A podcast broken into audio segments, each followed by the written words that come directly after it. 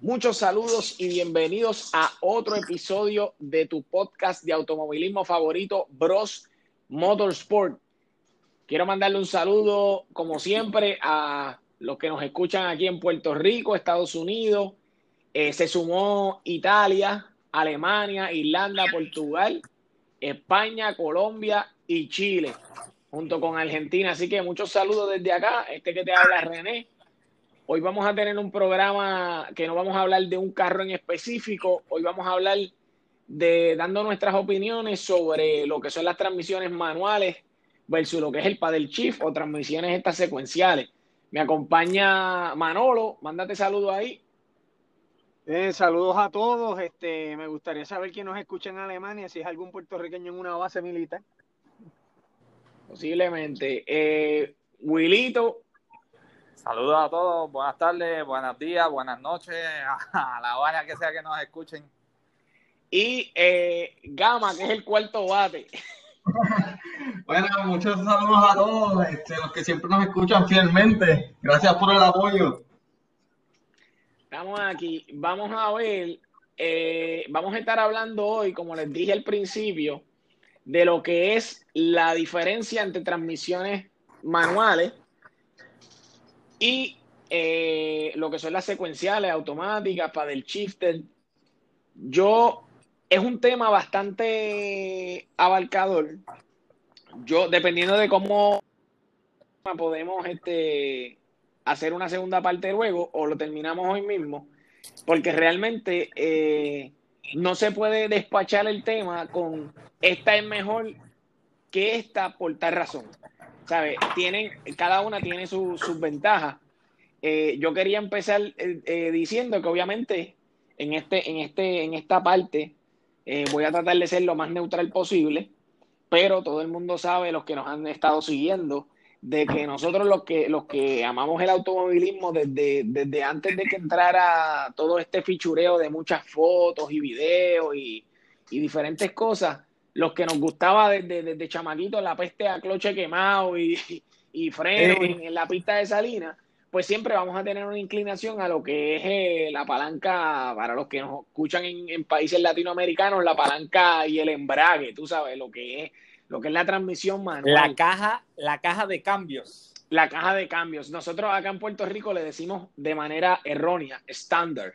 Se le dice estándar porque los carros en, el, en ese entonces, estándar era como el equipo eh, estándar, el, el, equipo regular. Entonces, el, equipo estándar de los carros, de los carros era transmisión manual. Este, guía de, de cómo no había power steering, no había power window, no había power lock, no había power brake, no había aire acondicionado, no, había radio. Ese es un modelo estándar. Y si nos vamos a la traducción real, es este caja de cambio o caja de engranajes, porque en, en, inglés se llama gearbox. Sí, el gearbox, correcto. aquí es donde único le decimos transmisión. Exacto. Y, y yo, yo creo que eh, parte de lo que, de, de, por qué surge todo el debate, eh, quisiera verla empezar, empezar desde esa parte, es porque últimamente eh, hemos visto, antes tú te comprabas un, un, por decir, un carro deportivo automático y, y era, un, era como un comentario despectivo, era como, como decir, ah, pero es automático, o sea, no había como que el fondo, sí. no, sí, no tenía era como ver, ver, un NSX y de repente mirarlo por dentro y decir, y es automático.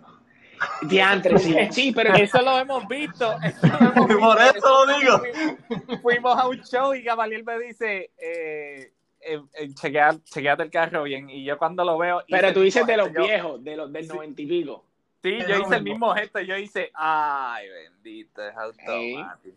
No, pero yo creo, yo creo que el bajanota más terrible de esos carros es, un Supra, loco. El Supra cuando tú lo, yo lo vi, me pasó un carro, una exhibición de carros antiguos. Si la persona no me está escuchando, ¿verdad? Sorry, pero cuando, hecho todo el mundo encima del carro, y cuando yo lo miro por dentro, que yo veo esa palanca que cambia ahí, yo dije, chico, pero qué pérdida de tiempo, me. Sí, sí. Así que no era concebible para nosotros. Así que, pues, este, yo creo que una de las ventajas, si, si fuéramos a hablar, eh, en, un, en un orden estructurado, eh, yo creo que, los que los que se consideran en este medio purista, eh, todos van a, apostar por el, por el Terminator de el Terminator que sería Schwarzenegger versus, versus todos los líquidos y los otros Terminator que surgieron. Uno siempre quería que ganara Terminator y eh, Schwarzenegger. Oye, uno siempre va al underdog. Bueno, sí, sí. El, el, el T800 seguía haciendo el trabajo. Sí, sí. el trabajo.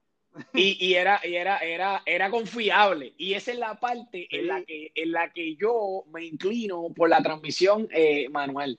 La transmisión, ahora mismo tenemos un montón de carros y yo quería empezar por esta parte. Traté de buscar información, pero, pero realmente no, no tengo una data así específica. Quería buscar diferentes modelos de carros. Pero, por ejemplo, eh, nosotros podemos conseguir ahora mismo este, cualquier carro deportivo, en su mayoría van a tener o transmisión automática y manual o solamente tienen la transmisión automática. Ya en ocasiones no te, no te, no te dan las dos opciones. Lo que antes era por default, tú ibas a buscar, por ejemplo, un 911.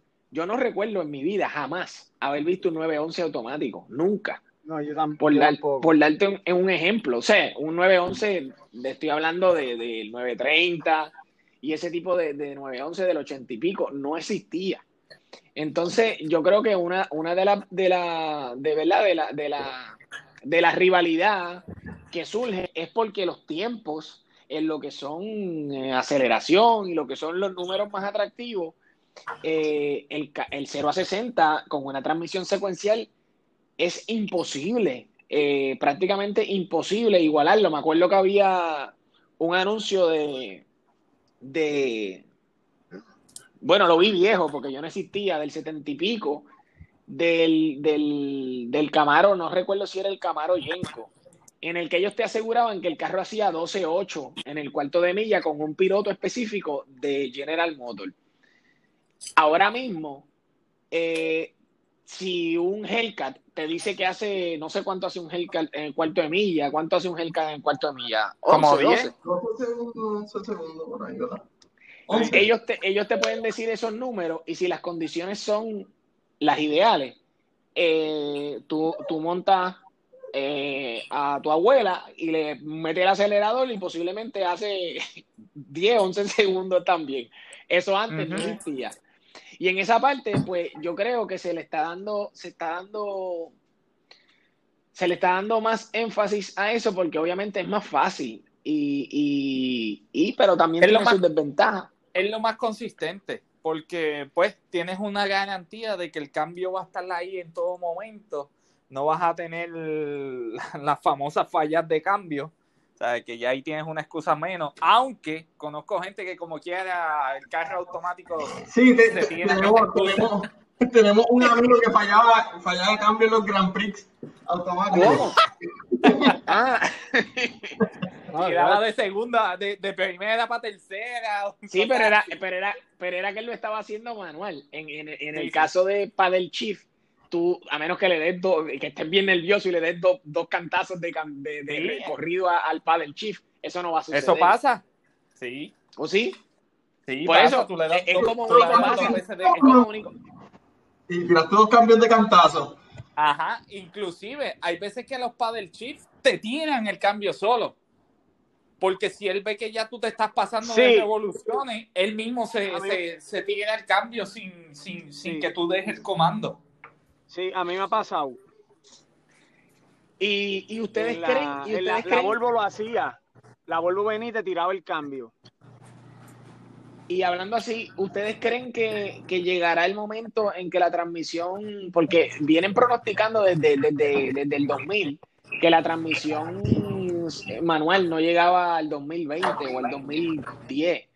Este, y precisamente haciendo la investigación para este podcast, eh, bueno, me di a tarea de volverlo a buscar, pero ya yo lo había visto antes. Hay un Mustang que se hizo que es completamente eléctrico y le metieron una, un sistema de transmisión manual. Un carro eléctrico. Mi opinión en cuanto al sistema de transmisión manual y automática, en, en, en, en la, en la fase de existencia, quien determina si la transmisión va a mantenerse o no en el mercado va a ser el consumidor. Porque este, ahora mismo hay compañías como Volkswagen y Porsche que ellos están dando la opción de seguir haciendo carros estándar. Pero ellos le pidieron al público, si ustedes me piden carros estándar, cómprenlos. Porque de qué vale que yo los haga si no los vendo, ¿entiendes? Y entonces, sí. ahí es donde yo veo que es que estamos en, en- en- en- de- dependemos de una generación que quiera seguir guiando estándar para entonces poder seguir teniendo carros estándar en el mercado. O sea, no, no son las compañías quienes se niegan a hacerlo, porque este, mira lo que pasó con el Porsche 911R. El carro, sola- la gente lo pidió estándar, solamente estándar. Y después el carro tuvo tanto auge que fue que el, el GTT nuevo o el, el Carrera nuevo viene con una transmisión de 7 velocidades estándar. ¿Sabes? Que, El Speedster nuevo, el Speedster. Ajá, que estamos viendo, tú sabes, que, que las casas han seguido, tú sabes, si, si ven que hay el interés, ellos desarrollan una transmisión, porque ahora mismo si te cambian una transmisión estándar le- es mucho, o sea, antes 5 era mucho, imagínate 7 cambios. Como ya un tron. Ajá, Sí. Sí. Pero- Pero, o sea, cambiado las el- transmisiones de Fast and the Furious. Ajá, sí, ajá. sí. Que decir como- que yo, yo escuchar que digan como que mira, hasta el 2020 van a haber transmisiones estándar o hasta el 2025, no lo veo como una realidad. Porque en verdad depende de, de- las compañías hacen lo que se vende. Y si se va a seguir vendiendo transmisiones estándar, pues las siguen haciendo, ¿entiendes?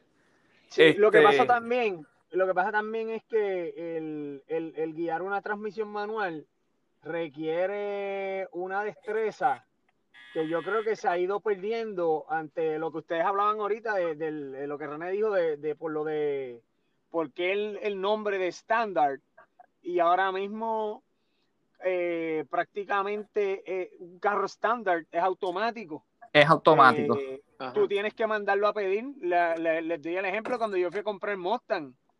eh, yo pasé un trabajo brutal consiguiendo un Mustang con transmisión manual y terminé, terminé en, en un dealer eh, buscando el, el- el carro con transmisión manual y lo único que había eran dos que, que eran del año, eso fue en el 2019 y los dos que quedaban era de 2018 nuevo, pero estaban quedados porque era transmisión manual. Así que encima de que eh, tengo un carro con un anti-theft este, de fábrica, porque eh, ya la gente casi no, la- muchos de los muchachos jóvenes que yo he encontrado no saben, no saben guiar estándar y entonces es más fácil para una casa de carro venir a hacer un carro como que mira, este carro lo puede guiar cualquiera. Después que tú lo pongas en drive y, y, y le aprietes la tabla hasta lo último, él va a seguir Sí. cambiando. Sí, Y no por va a fallar ejemplo, los, los, los shifting points y todo eso. no, exacto. El, por ejemplo, el, el GTR eh, es un carro que yo entiendo que no viene transmisión manual. No. No, Entonces es que- tenemos, tenemos también por otra parte los eh, Volkswagen estos chiquititos GTI. Yo no sé si la R actualmente viene transmisión manual. Vino un modelo que venía, yo creo que ¿Cuál? Europa vino estándar. La R, la R. Sí, porque vinieron unos años que las R vinieron o todas automáticas para Estados Unidos y después en otros años vinieron todas eh, automáticas. O sea, eh, eh, Lo- 10G. Lo que pasa es que estamos, lo que pasa es que estamos hablando del mercado americano, porque Sí. en Europa todavía se utiliza mucho la Sí. transmisión manual. Y entonces Sí, es bien diferente. ahora, Sí. ahora es que están viniendo a incorporar la transmisión dual clutch. No están usando, no es automática tipo la de convertidor, tú sabes, una Eh, no, no, claro, claro. No, cuando, cuando-. Eh, cuando yo estoy hablando, cuando yo estoy hablando, yo estoy tratando de hablar y sé que existen otras transmisiones, pero la que le da candela en lo que es en los números, en el 0 a 60, en lo que es más rápido, es la que es dual clutch. Por ejemplo, pues, pues, eh, pues con el dual clutch, explicar- es, Vamos a explicarle un poco a la gente. sí, Existe la transmisión manual, que es de piñones, engranaje, como los quieran llamar, que es el sistema básico, eh, un cloche operado por el, por el pedal del, del, del chofer y una palanca de cambio que es la que selecciona qué cambio tú, qué, qué velocidad tú quieres escoger. Está la automática, que, que fue como que la primera opción, que es la transmisión que en verdad es hidráulica, es una mezcla de, de hidráulica con cloches, con piñones, son las tres combinaciones. Y esa transmisión automática tiene un convertidor de, de, de, de, fuerza que lo que utiliza es presión hidráulica para mover toda la potencia de eso. Y entonces ahora estamos viviendo el tiempo de las dual clutch, que son transmisiones prácticamente estándar electrónicas, que tiene un sistema de dos cloches operados por la computadora electrónicamente, igual que las velocidades. Las velocidades son de piñones y son seleccionadas por unos selenoides que abren y eh, mueven uno- unos tenedores que son los que los selectores de cambio y es una transmisión básicamente estándar electrónica porque ahí tienen la ventaja porque en la transmisión automática normal existía lo que se llamaba el parásito que es que tú no podías transmitirle el 100% de la potencia del cigüeñal del motor a la transmisión porque tú estabas haciéndolo a través de un líquido. No es como la estándar que tú conectas mecánicamente el motor con la transmisión a través del cloche. La transmisión dual clutch te permite hacer eso y por eso es que hoy en día tenemos esa, esa, ese, ese emparejamiento de consumos de gasolina, porque el que sabe, siempre antes te decían, ah, el carro automático gasta más que el estándar. Sí, porque el Sí. automático tenía esa dependencia, tú sabes, esa debilidad que el 100% de la fuerza no iba a la transmisión, tú sabes, y se perdía un porcentaje de, de, de, consumo, Bueno. porque... Y, y pues es, es como que un, un resumen para que la gente entienda cuando hablamos de dual clutch, automática y, y estándar. Exacto, pero gracias por la explicación. Sin embargo, quería mencionar que no el 100% de lo que se dice en lo que es en la etiqueta necesariamente es real en el término de ahora porque yo lo he probado. Eh, y no estoy hablando de la dual clutch, estoy hablando de una transmisión CBT, por ejemplo, que es una de, la- de las que tenemos ahora mismo, que se utilizan en los carros comúnmente. Ahora mismo lo que sería estándar, además de automático, sería la transmisión CBT, que es la que le están Ajá. metiendo a todos los carritos. Esos carros, cuando se hacen las pruebas para determinar cuál es el rendimiento de, de millas por galón, eh, yo, a mí no me convence, porque realmente te traen el carro en diferentes tipos de, de inclinaciones de, de, o sea, de inclinaciones, temperatura, y te lo ponen en el, en el ambiente perfecto. Yo sé que todas lo tratan de hacer así. Sin embargo, sin embargo, eh, yo fui testigo de carros de dealer. O sea, que no, no tiene una trayectoria de que tú digas, diantre, este, el carro, el carro, el que lo tenía y 20 cosas. No. Los dos del dealer, uno nuevo y uno está, eh, transmisión manual. Uno decía que rendía 36 millas por galón, que era el eh, am, 36 hasta casi 40 millas por galón con la transmisión CBT, versus que te decían que la transmisión manual solamente te daba de 32 a 34. ¿Qué pasa? Yo no sé si lo están haciendo para convencer a las personas de que, mira, este, me dicen que la CBT es mala y como quiera les ponen eso. Porque realmente yo lo probé y yo le eché en la misma cantidad, era el mismo modelo, porque el carro me dieron un, un- uno CBT en garantía mientras me arreglaban el mío. Y lo que yo corría con 20 dólares en el carro mío, eh, se, se lo bebía en nada. El otro, el, el- el- el que era CBT. Entonces, en la pizarra decía supuestamente que yo tenía un consumo superior al carro de transmisión manual, cuando yo sé que, que el consumo del carro normalmente, porque hacía los mismos viajes con el mismo lado, yo decía, Andrés, yo casi siempre estaba aquí a medio tanque y ya, está, este tipo está llegando casi a un cuarto de tanque. O sea, que en esa parte también hay que ver cómo nos están tratando de introducir ese tipo de, de- de transmisión y nos meten información que no realmente es cierta. Sin embargo, Me, eh, Abuelito, aclárame aquí, el dual clutch. Yo, yo tuve la oportunidad de montarme en una GTI que era dual clutch. El, el dual clutch, la ventaja que te da es que eh, mientras tú estás en un cambio, el otro, el, el próximo cambio está Selecto. disponible. Mira, ¿Ah? la- Ajá. Vamos, va- vamos a empezar explicando. La transmisión dual clutch es una transmisión vieja, ¿sabes? Esto es una transmisión que, pues, le gusta o no, este, quien la inventó fue Porsche. Tú sabes, la inventaron en 1930 y pico, pero la, la, de las únicas gente que la desarrollaron, como siempre se, se tienden a desarrollar las cosas en competencia, fue Porsche en el 962 que el que sabe es un carro famosísimo, campeón de, de muchas, muchas 24 horas y cosas así. Ellos utilizaron esa transmisión y no tuvieron la tecnología. Y entonces, para terminarla, y hoy en día es que eh, eh, eh, estamos utilizando ahí, se me fue, pero estaba hablando leña. No, no, de- del dual clutch, de que, de que la transmisión es vieja y que, y que mi pregunta es la siguiente.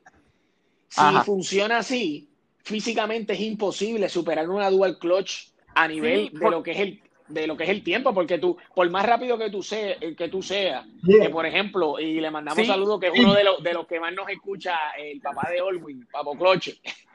Él le decían Papo Cloche porque él tenía una habilidad de cambiar que tú casi no escuchabas el cambio. Sin embargo, Sí, con la dual exacto. clutch es bien, es bien difícil, o sea, es, es físicamente, la descripción que doy es que físicamente es imposible superar Es un imposible. cambio No, Sí, es transmisión, por más hábil que tú seas, que lo hagas, Sí. eh, lo que le dicen. Es imposible porque aquí lo que estamos cambiando es electrónicamente un cloche. Tú sabes, no tienes que accionar un mecanismo que tiene un tenedor, tiene una pata que mueve el, el, el- el plato Es como de pre- presión. Es como prender una bombilla versus prender una vela. Más o menos algo así. Exacto. Como una hornilla versus prender un barbecue. Mira, si la, la, la persona más rápida, average, puede cambiar de un cambio a otro en una, en una transmisión manual este, en 500 milisegundos.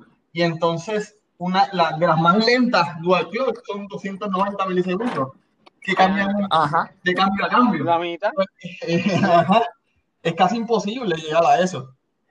Entonces, Sí, ¿no? a- ahí tienes, ahí tienes un fenómeno que, por ejemplo, antes tú veías un chamaquito que tenía chavos para comprarse, qué sé yo, un, un carro deportivo, podría hacerle hasta un mismo Mustang, un Porsche, una Corvette, pero si no sabía cambiar, tú le podías, tú- un- no, no, pero estoy hablando de, de un chamaquito que tuviera dinero, pero Ah. no tuviera la, no tiene la habilidad ni la capacidad ni la experiencia en la transmisión manual. Tú en un punto 8 bregado con dos o tres cosas lo hacías pasar un susto, ya no hay drive. O sea, ahora el chamaquito se monta en un Hellcat, le mete drive, te pisa al lado y si, y si, y, y tú por más que tú creas que estar atendiendo. Oye, si es que nos ha pasado, la otra vez nosotros fuimos para la pista y se pusieron a hacer el, el carro, los cambios manuales y tiró, vamos a suponer, creo que fue un TRC5, una cosa así, o TRC7. Ajá. Lo dejamos en automático, TRC5. O sea, le bajaste dos milésimas, quizás tres, con, con solamente dejar que el carro funcione por su propia cuenta, ¿entiendes? Sí, porque Ajá. No, yo estuve leyendo que también no es solo la ventaja del cambio, es que los mapas de, la, de, de lo que es la, eh, el desplazamiento de lo que es eh, la mezcla de gasolina con el aire, todo, todo es- ellos, ellos inter- inter- eh, cambian, o sea, lo- lo- los modelos de, de estos bien caros, ellos te cortan la chispa, o sea, ellos hacen el ambiente perfecto dentro de la combinación de motor y transmisión para, para evitar el sobregiro. O sea, es una cosa. eh, Al igual, René, al igual que bajando cambios. ¿Sabes? Que, que, Ujú. que tiene red match, por lo menos los caballos que he visto, que tienen red match, que cuando tú vas, el mismo carro te acelera el carro. ¡bum, bum! ¿Sabes? Ya Sí, que eso, eh, para tú hacer eso, eso yo le he tratado de hacer 20 mil veces. A abuelito le sale. A mí yo le he tratado de hacer 20 mil veces y te termina con jondear en el Dutch. Porque, porque eh, na- no todo el mundo tiene la habilidad de hacer heel and toe. Pero tú ves, yo estaba escuchando los otros días un, un- un tipo que estaba acelerando un, un 911 turbo de los nuevos. Y cuando el tipo baja de cambio, yo decía, pero este tipo está. Y no, y cuando tú le das para el downshift el carro se ¡guau! sube, revoluciona. Sí, sí. O sea, él está haciendo, No. el carro prácticamente entonces- está haciendo un heel and toe y tú siendo una batata detrás del volante. Oye, y, y no tan solo eso, nosotros nos estamos enfocando solamente en los cambios. También este, ellos con el mismo, con la misma programación de la computadora, ellos controlan el torque que quieren aplicarle en el suelo. Sí. Que eso te da, eso te da la ventaja de, de tú sabes, de los arranques, de no meterle este carga de más a- a- al sistema de, de, de powertrain, tú sabes, de, de transferencia de carga, diferencial, todas esas cosas, sufren mucho menos. Sí, es que- Por eso es que hoy en, por, eso es que hoy en día vemos que un carro prácticamente fábrica o modificado va a una pista y le dan 10, 12, 15 pases y ves que no rompen un diferencial, no rompen un cloche, no rompen un cardan. Y es porque el mismo carro se está autocontrolando de cómo aplicar esa potencia que tiene el motor. Tú sabes, que no es como cuando uno tiene un carro estándar que le botas el cloche para ir para abajo y adiós que reparta suerte. sí, Exacto.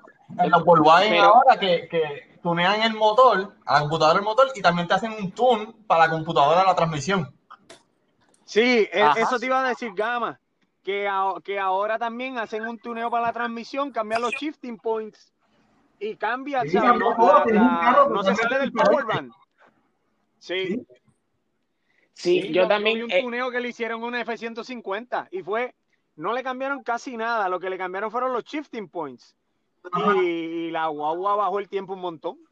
Sí, pero mira, yo estaba también escuchando de que lo vi. Tiene, tiene sus desventajas porque, por ejemplo, eh, tú vienes, tú, un GT3, eh, un GT3, un GT2, te, te, tú le podías dar el launch control. Eh, los que nos escuchan, el launch control es que tú le pones eh, prácticamente un two-step, el carro, tú le das un botón que tú seteas las revoluciones para que salgan en el punto máximo donde tú quieres, para pones el traction control, el carro sale, y automáticamente tienes una salida prácticamente perfecta las veces que tú quieras. Ese es en el caso de Porsche. Sin embargo, un GTR que también hace el 0 a 60 súper rápido, solamente tienes, se te calienta un selenoide o algo, hay algo que se calienta que tú no puedes hacerlo eh, más de, creo que dos o tres veces en una hora o, o por- con una diferencia de, de una hora.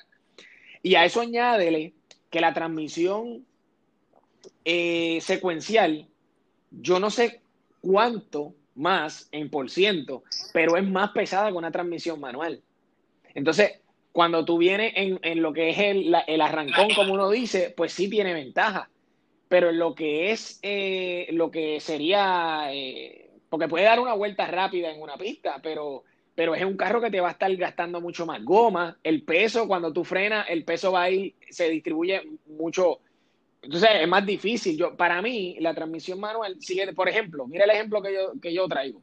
Yo estaba, yo estaba repasando y me acordaba de uno de los tipos que fue el Brain y, muchas de, de, su- de, su- de sus hazañas, pues la tecnología lo que hace es imitar, por ejemplo, que dimos ahorita lo del Hill and Toe, pues también si- también tenemos la, eh, la, la historia de, por ejemplo, ahora mismo eh, en Fórmula 1, a ti se te echaba un cambio y tú tienes que retirar el carro. Sin embargo, tenemos un Ayrton Senna que terminó la carrera de Brasil en un acto heroico con un carro trancado en el cambio. O, o si se te, se te iba a cuarta, tú extendías tercera y tirabas quinta y Sí, terminabas la carrera. Tú, en un carro, en una transmisión de estas secuenciales, eh, algo falló y, y- y- y se acabó. O sea, eh, se paró la máquina. Eh, la transmisión manual para mí, eh, al ser manual, o sea, es el freno de emergencia de lo que estábamos hablando los otros días.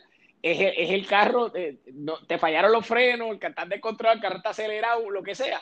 Tú jalas la emergencia, el carro se va a trancar y busca, y busca, o sea, siempre debe haber una salida y para mí, la transmisión manual, por eso, precisamente por eso, yo creo que nunca va a morir por el ejemplo que dio Wilito con el, con el 911R, que fue un proyecto experimental y luego entonces dijeron, mira, hay una brecha de mercado y, y podemos ver el 400Z que salió, que lo primero que nos dijeron era, como sabían que quizás estaba atrás el número de Power en comparación con el Supra u otros carros, dijeron, ah, pero nosotros es manual, tú sabes, este, el mío Sí. es más cool. Y, y en esa Mira, parte, René. yo creo que. Ajá. No te vayas tan lejos. El Bronco nuevo viene estándar también. Ah, ¿verdad? Un vehículo, un vehículo de off-road. Para mí Sí, nunca pero- va a terminar pero- porque, por ejemplo, los yo los mí- otros días me no quedé a pie. a- que a mí no me extrañaría que en equipos, máquinas así como, como la como la Bronco, como la F2 y medio y, y equipos de trabajo, la transmisión estándar siempre va a existir porque este la tú sabes, reliability de, de una transmisión estándar, yo digo que hoy en día, tú sabes, puede haber la tecnología que sea, pero la transmisión estándar es, es Y- estándar, tú sabes. Y, y- Ahí y no hay- es, bien, y es bien fácil de arreglar, es bien fácil de arreglar, o sea, en cuestión de costo. No hay- Oye, no hay yo he cosa. conocido, yo he sabido de transmisiones estándar que tienen 20, 30, quizás hasta 40 años. Y muchas veces lo que le hacen es cambiarle cloches, porque si tú tratas bien una transmisión estándar, le cambias su grasa, le das un buen mantenimiento y no maltratas los cambios, yo diría que prácticamente es casi para toda la vida. No, y, y las historias, las historias, loco. Yo me acuerdo, mi primer carro fue un Volky del 1970. Me costó 700 pesos y, y el carro estaba, me acuerdo que ahí y Gamaliel, Wilito me ayudaron, siendo más chamacos que yo, me- nos ayudaron y montamos el carro, bueno, un vacilón. El punto es que, que ese carro, para variar, era un carro viejo, todas las semanas dañaba algo por alguna razón. Eh, y me acuerdo que un día teníamos un vacilón, y yo no sé si, si nos está escuchando Gaby, estaba ahí y me dice, Acho René, vamos para allá. Me acuerdo, era en Calle, y yo tenía el Volky mío blanco. Y yo le digo, Gaby, estoy a pie. Me dice, ¿pero qué le pasa al Volky? El bolillo. Y yo le digo, chico, que el carro, el, el, el está dando problemas el puerquito. Le digo yo, me dice, y, me dice, pero no prende. Yo le digo, claro que prende, prende empujado. Me dijo, Acho, olvídate, nos, va- nos vamos tú y yo, y yo empujo el carro y tú lo prendes. Y me acuerdo que nosotros lo que hacíamos era que cuando fuimos, como en Puerto Rico hay mucha cuesta, nosotros siempre mangamos una cuesta con un parking, entonces buscabas el declive y yo le decía, Gaby, montate, olvídate, si el carro va a prender solo, y me decía, "Acho", y nosotros nos parqueamos en reversa y cuando salíamos poníamos el switch, ¡brum! En un carro automático tú no podías tirarte esa maroma porque te quedaste a pie y se acabó, no Sí. hay aventura.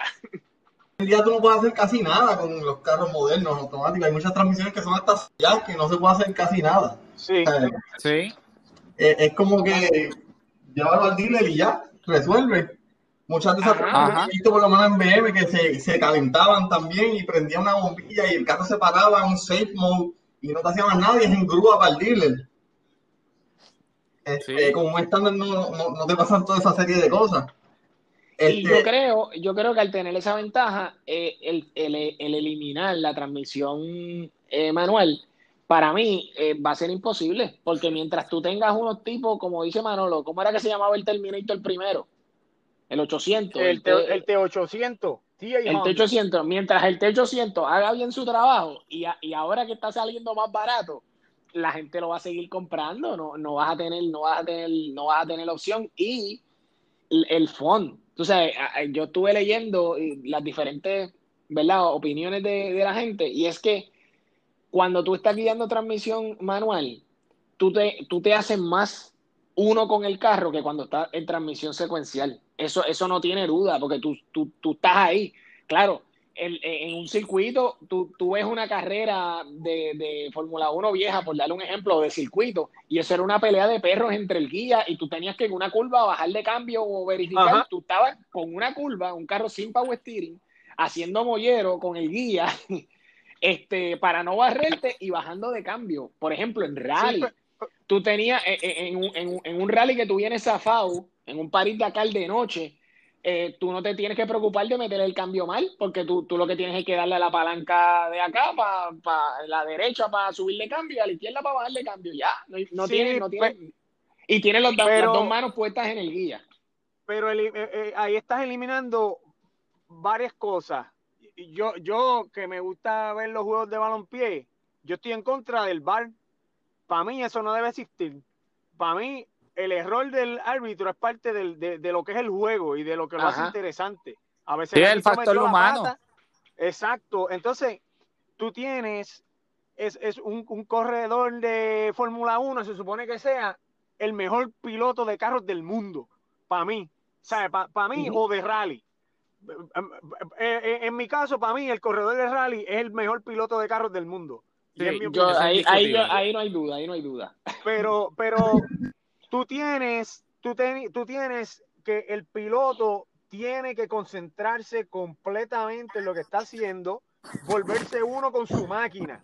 O sea, él tiene que sentir en esa, en, en- porque la palanca cuando tú le pones la mano encima, tú sientes, tú sientes Ajá. los Sí. piñones, porque eso es lo que a mí me gusta. Entonces, el, el, el, el piloto se, se, se metía más. O sea, para mí, tú pones, tú pones a Hamilton a guiar el carro de escena y hay que cambiarle los calzoncillos, papá. Es que Es imposible. Ahí queda. Ahí queda. sucedió. Carros de estos viejos que sabía guiar estándar ¿Eh? en esos carros. Sí. Sí, entonces, Sí. para mí esa, esa parte como que la ha restado un poco. Sí, la carrera es más interesante, los carros tienen unos performances mucho mayores, pero la habilidad del corredor, como que, ok, es algo menos de lo que me tengo que preocupar. Solamente me tengo que preocupar de mover el guía para la huida, frenar donde tengo que frenar, Oye, acelerar y que también, acelerar. mira, y también eso era un factor bien importante porque yo podía ser el piloto más rápido del mundo, pero si rompía muchos carros, no era Exacto. bueno, no era fiable para Exacto. un equipo. Porque decían, sí, ok, es rápido, pero no es consistente, no sabe mantener la máquina en, en- en competencia. Eh, o, o podías tener un piloto que fuera un poquito más lento, pero te corría las 24 horas sin que el carro tuviera ninguna falla, Exacto. ¿entiendes? Ahí es que vienen los como- famosos. como a- ahí es que vienen los famosos- al principio. Ajá. Ahí es que vienen los famosos modos. En los famosos modos, ellos, ellos alteran la, el- la potencia del carro en transferencia a las gomas. Si tú tienes un carro que tú vas adelante y tú, y tú tienes que, que, que limitarlo un poco para asegurar la carrera porque no quieres gastar las gomas, tú cambias la modalidad en Fórmula 1, le dices ponme el, el- el- el mapa número tal y le bajan. En el tiempo de antes, tú tenías que ir haciendo unos, unos un juego de parche al throttle, Sí, un juego era- de parche y al vamos a para Vamos subir el carro y, ¿sabes? Como en eso, cuando el Harry, I'm dropping the hammer. Exactamente. No, pero mira, Wilito, ¿te acuerdas del 935 que te decían, dale esta perilla hasta que tú, hasta que tengas el power que necesitas? Loco, los corredores de ese tiempo tenían manos de mecánico. Los corredores de ahora tienen manos de modelo. Y esa es la realidad. Pero- o sea, pero, en- René, en tú lo- los que son, los que son esos, ajá. tú te das cuenta en, en el engagement que tenía el piloto con el, con, con, con el crew chief, con el chief de mecánica. Mira Nicky Lauda cómo era. Nicky Lauda daba opiniones de lo que debía hacer el carro. Sí, pero Niki Lauda. Niki Lauda era un genio. Niki Lauda, Niki Lauda Sí, tiene, sí. eh, eh, no era un piloto solamente. Niki Lauda era un desarrollador Sí, de equipos y de, y de modelos. Cena, Cena lo hacía, lo hacía Chumaja, este, era, era clásico. Se metían allí a hablar, a hablar ñoña y, y- porque había un engagement mayor. Ajá, y, y es el, es el, el ejemplo, el ejemplo que da es el mismo de, de que hablamos la otra vez. O sea, tú tienes, eh, tú tienes un, un, un piloto que te sabe detectar qué es lo que pasa con el carro. Un piloto Ajá. que tiene la, la, la, la capacidad de poder apreciar qué pasa con el carro. O sea, se- eh, y eso tú solamente lo encuentras haciéndote uno, como, como por ejemplo, como pasaba en Pacific Rim, que ellos se tenían que conectar. Exacto, y- y- y se conectaban. ¡pum! Y ahí entonces era que se volvían, ellos se volvían uno con el compañero, que en este caso sería tu crew chief, tu equipo de trabajo, y uno con la máquina. O sea, cuando, cuando eso sucedía, entonces tú tenías la capacidad de poder desarrollar, tú sabes, en ese caso eh, en la película, pero básicamente lo transferimos al tiempo de ahora. Este, es, es- esa, todo eso, se- esa conexión se volvió artificial con tanta, con tanta tecnología, que no es que sea mala, pero le resta una emoción terrible. Tú sabes, Sí. no, no tenemos, no tenemos eh, esa gente experience. Exactamente. Sí, Y es como- Entonces, ajá. O sea, es como nosotros, o sea, tú te montas en, en, en- en- un carro, tú te montas en un carro rápido ahora y, y- y- y ¿Cuál es la que es estándar? Y tú te lo quieres gozar y le quieres dar en las curvas y saliendo. Y, y, Ujú. y te gusta hasta a veces, ajá, no lo cambie bien, ¿entiendes? Eso- e- e- eso- Ujú. Sí, Sí, sí, y, y- pero ahí, eh, por eso es que te digo, cuando no hay tanta emoción en darle un botón versus tú tener, eh, eh, by the way, el que guía la transmisión eh, manual, dicen que, que en su mente, en su mente, lo que hay es una fiesta. O sea, eh, por eso es tan entretenido. Tú no dices, ah, me voy por ahí a dar una vuelta en un Cadillac. Tengo un Cadillac te vas por ahí a pasear. Pero si a veces uno coge, digo, los que somos locos, nos levantamos por la mañana y aunque no tengamos un carro tan racing, le abrimos las ventanas, se las bajamos a las 5 de la mañana, cinco y media, te levantaste temprano eh, y te, te fuiste a echarle gasolina al carro y le diste una pisadita, la carretera estaba limpia. Ese feeling solamente lo vas a tener en la transmisión automática, eh, manual. E- ese feeling Eso solamente tú lo ves como que montarte en el carro para disfrutar el carro, para sentirlo. Y eso, y eso realmente, pues yo no lo encuentro, no lo encuentro en las transmisiones manuales, eh, transmisiones de estas para el chief y secuenciales. Y eso es sa- salir por la calle, saliendo de tu casa y, y soltarle el cloche en segunda radio para que chille. Exacto, no, tú vas, tú vas por ahí, como me pasaba a mí, en el Mustang, yo iba por el Mustang, el Mustang GT, yo tenía un Mustang GT el 98, el, el negro, y cuando yo iba a veces por ahí, habían, me pasaba cada rato, y a mí me tienen que poquito nada más, y yo rápido me luzco, y venían los, los chamaquitos en la calle, ya sabían, y me decían, ponle, ponle, y eso era meter el coche, ¡uh! y sacarlo, eso tú, y así se atravesaba, y tú te quedabas, la gente, era una fiesta, tú sabes, la gente atrás, lo eh, ah. te estás metiendo ahí en territorio de Mustang porque ese- esa es una de las, de las partes de la experiencia de guiar en un, un Mustang, que tú tienes que complacer al público tirando Bernau en todos lados. Es Sí. Exacto, exacto. No hay otra. No hay otra. La gente te lo Pero pide. habiendo dicho todo eso, este, ustedes de tener, de tener la oportunidad de comprarse ahora mismo un carro eh, con transmisión manual, perdón, si tuvieras la oportunidad de comprarte un supercarro, Exacto. que te diera la oportunidad de comprarte, un- no comprarte, que te van a decir, te vamos a darle un supercarro, tú escógelo. ¿Cuál tú escogerías y con qué transmisión lo escogerías? ¿Manual o secuencial de esta Paddle Shift? Este, bueno, Eh, Yo- El carro puede ser de cualquier año, tiene que ser de los modernos de ahora. No, eh, lo que tú quieras. Puedes tirar de un GT40 viejo o puedes tirar un un un. Mira, yo, yo, Pues este, mira, pa- supercarro bueno. así, al- yo había, yo había pensado en el Salín S7, pero yo siempre he tenido un carro así exótico que siempre me ha llamado la atención y es el de Tomaso Pantera, mano. ah, ya, Eh, y esa, ese gated shifter que tiene la, la- la- los rieles esos de por donde tú vas a pasar los cambios, eso no tiene, no tiene eh, sin igual. Y encima de eso, eh, es cloche de cable.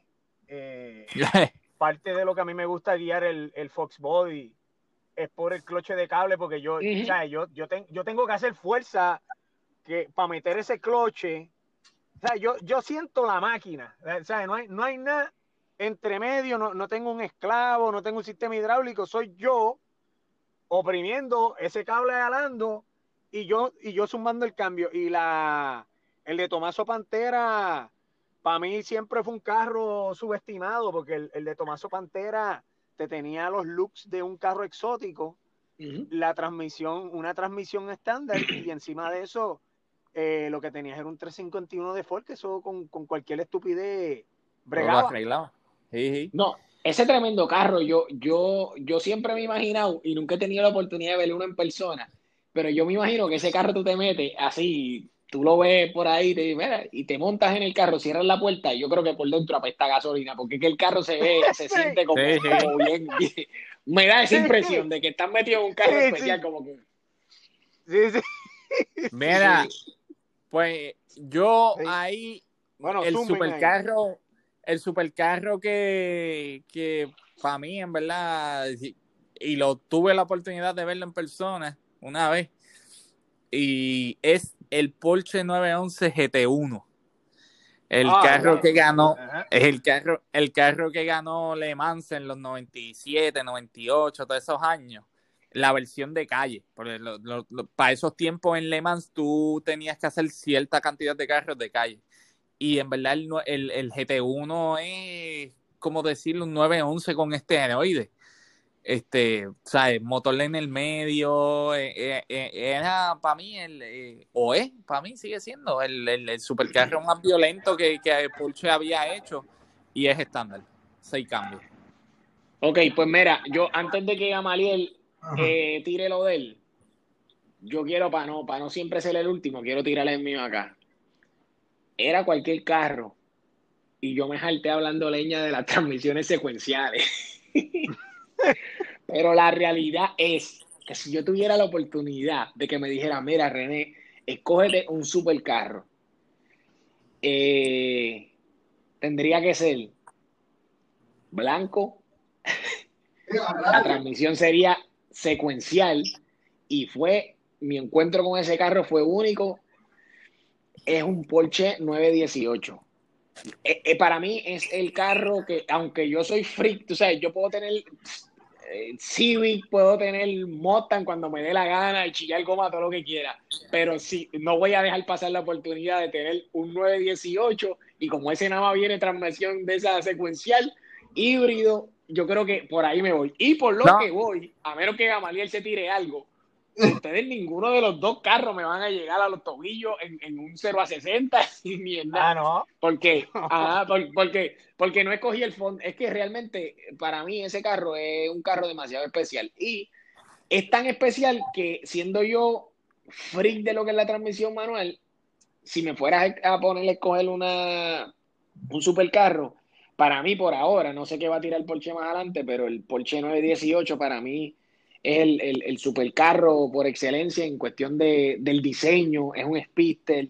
eh, realmente es un carro y, y tiene, tiene algo futurista de lo que es el, el híbrido, tiene motores eléctricos, o sea, realmente, realmente no hay manera de, de- de ignorarlo. Y aunque sería una distracción, sé que es imposible hacerlo con transmisión manual. Sí. Gama, Yo con el, yo con el que iba, estoy cerca de ti, René. Era Ah. Wow, yo vi uno aquí en Puerto Rico. Entonces, lo, lo, lo brutal de ese carro es que tú lo ves tan y tan, en ese tiempo tú lo ves tan y tan futurístico. Y la manera que cambia la bolita era en madera. ajá, O sea, eh, eh, y entonces escuchar la, la sinfonía de ese motor tirando 8000 revoluciones y tirarle 10, sin quitarle el un 10 acelerador, sin quitarle el acelerador, tirarle el otro cambio, es una experiencia que, que, que ninguna otra transmisión te la puede dar.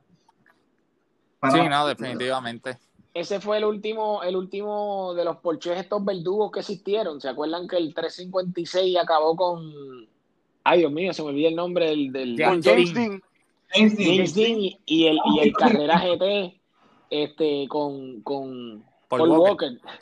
Este, Con Brian. pero, pero básicamente Gamaliel y yo nos fuimos, Gamaliel me tiró una jugada ahí extraña porque es el supercarro que, que, que estuvo antes del 918 y prácticamente es un 918 con un 10 cilindros.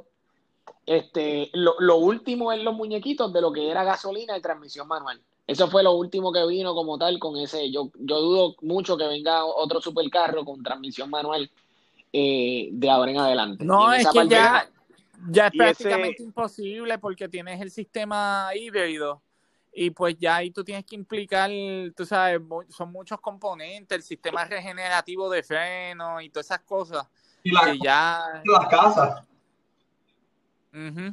Sí, mira, Sí, mira, y ese, y ese, ese que Gamael dijo, además de ser 10 cilindros, tiene el número mágico de CC. Cinco puntos. Sí. Eh, 5 litros. Así que yo creo que cubrimos bastante bien. Hay un montón de cosas que, que, que ¿verdad? Que, que pudieran este, entrar en, en, en discusión. Pero en, en, en resumen, yo diría que la transmisión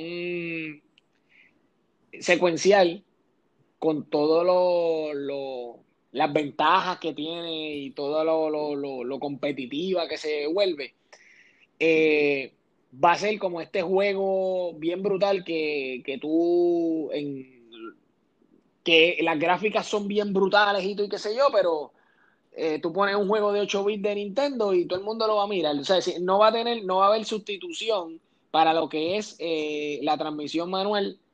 Eh, para mí, eh, nunca. O sea, eh, quizás No. cambia, quizás mejora, la hace más liviana, la hace más resistente, pero realmente yo- no tiene, no tiene, no tiene, no tiene muerte, simplemente no tiene muerte.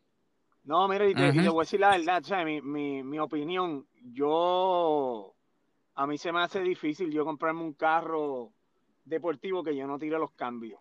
Eh, Yo no sé si es vieja escuela o lo que sea, pero no me interesa más. Oye. Cuando yo, cuando yo fui a comprar el Mustang, vinieron y me dijeron que el automático hacía menos en el cuarto de milla que el estándar. Y yo le dije, mira, a mí no me importa. O sea, que- Sí. a mí no me importa. Sí, pero mira, mira el ejemplo, mira el ejemplo de Wilito. Cuando Wilito yo se fui a que fue a comprar Ajá. el Jetta. Y, y nos había dicho a todos nosotros, se había comprado hasta un Jetta, ¿de qué año era el Jetta? Del 2000. ¿Cuál? Ah, sí, del 2002. Del 2000, Automatic King y qué sé yo qué no, porque yo quiero eh, pa' suavecito, va por ahí. Hacho, cuando fue al dealer se le aflojaron las piernas cuando... cuando di- dilo Sí. ahí cuando... cuando Es que causa Sí, mala no, impresión. cuando, cuando yo fui a probarlo, porque yo tenía un Jetta del 91, un caja 2, y GLI también, y entonces, pues, eh, carro nuevo al fin, cuando tú mueves esa palanca de cambio de cable suavecita, que entran Sí, tocados los cambios versus, versus la otra. Yo dije, diache, mano, guiarle esto, aunque sea estándar, le es un lujo. Más para completar, tiene el sistema de Hill Assist, que tú te paras en una cuesta y arrancas con calma, que no tienes que estar ahí peleando con el cloche, para pa, quemando cloche para pa, pa que no se te vaya para atrás en la cuesta. Está que como son- Schumacher, Manolo, corriendo contra John Control contra Ayrton Senna. Sí, no, Pe- pero son, son chucherías que, que, que me hicieron mantenerme en la transmisión estándar. Es como Y en verdad no me a arrepiento. es No como me a arrepiento. muchos amigos. iba. Tengo muchos amigos y clientes que, que vienen aquí siempre preguntando por Porsche, si, si veo, si, si tengo alguien que está vendiendo uno, o si sé de uno que están vendiendo, y vienen buscando opiniones, mira que si me ofrecieron un carrera o un Boxster, pero es automático, yo digo, bueno. Ah, no, pues, me preguntan si, si, si se lo compran automático estando, yo digo, mira, de verdad, si tú te vas a comprar un Porsche, un carro deportivo, el carro que siempre has querido, es para que tú tengas la experiencia de Completa. disfrutarte, de sentir el cambio y disfrutarte ese, ese feeling de Sí. tú, de tú meter el cambio, de tú fallarlo, de tú hacer todo con el carro, que tú sabes el, el- único control de ese, de ese vehículo. Ujú. Estoy de acuerdo con eso. Estoy de acuerdo. Sí, y con el ejemplo que dio Wilito al final de, de, de que ahora le puedes añadir tecnología sin querer, sin quedarte en un carro que sea anticuado, siguiendo con la transmisión manual, yo creo que ese sería el, el punto final para la conversación en el que la transmisión manual eh, jamás va a tener sustitución. Esto lo estamos Oye, diciendo en el 2020, ya, ah, así no. que vamos a ver si... Y ahora que, ahora que tú, tú hablas de eso, Hyundai está haciendo o hizo, lo que pasa es que no todavía, es una transmisión manual sin cloche. El cloche Ah. es eléctrico. Tú tienes palanca de cambio, pero no tienes cloche. Y cómo tú sientes la... Pero, es, una loquera, pero- es una loquera. Yo vi cómo funciona y es cuestión de milisegundos. Ella detecta cuando tú tocas la palanca, cuando va. Es una cosa bien loca. Pero que ves Ya, que las casas siguen este, innovando, tú sabes, para mantener el. el, el, el, el, el- el- Sí, la siguen alterando, la siguen sí. alterando. so, Así que yo creo que con esto culminamos este tema eh, y vamos a ver si, si empezamos a tocar temas que no sean específicamente modelos de carros, sino temas así. Así que si tienen alguna idea, nos los escriben ahí en la página de Facebook. Si nos estás escuchando, dale like, al, a- y dale subscription a- aquí a- al, al podcast para que cuando suban lo- lo- los nuevos, que a veces tiramos sorpresas fuera de los, de los días regulares, lo tengas primero, los escuches y también en Facebook eh, constantemente subimos información y también recibimos feedback y si tienes algún tema que te gustaría que nos discu- que, que discutiéramos o alguna pregunta o duda o algún comentario, bienvenido. Y se lo compartes a los amigos, como siempre le decimos. Así que eh, espero que les haya gustado este nuevo estilo que estamos trayendo de, de programa. Así que nos vemos la próxima semana, si Dios lo permite, por aquí, por Bros Motorsport. Nos vemos. Bien, nos vemos.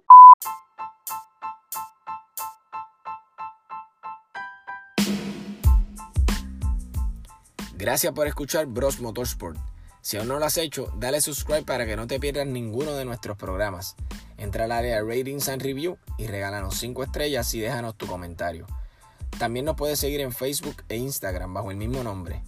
Escríbenos qué temas te gustaría escuchar y compártelo con tus amigos. Con el favor de Dios, te esperamos la próxima semana por aquí, por Bros Motorsport.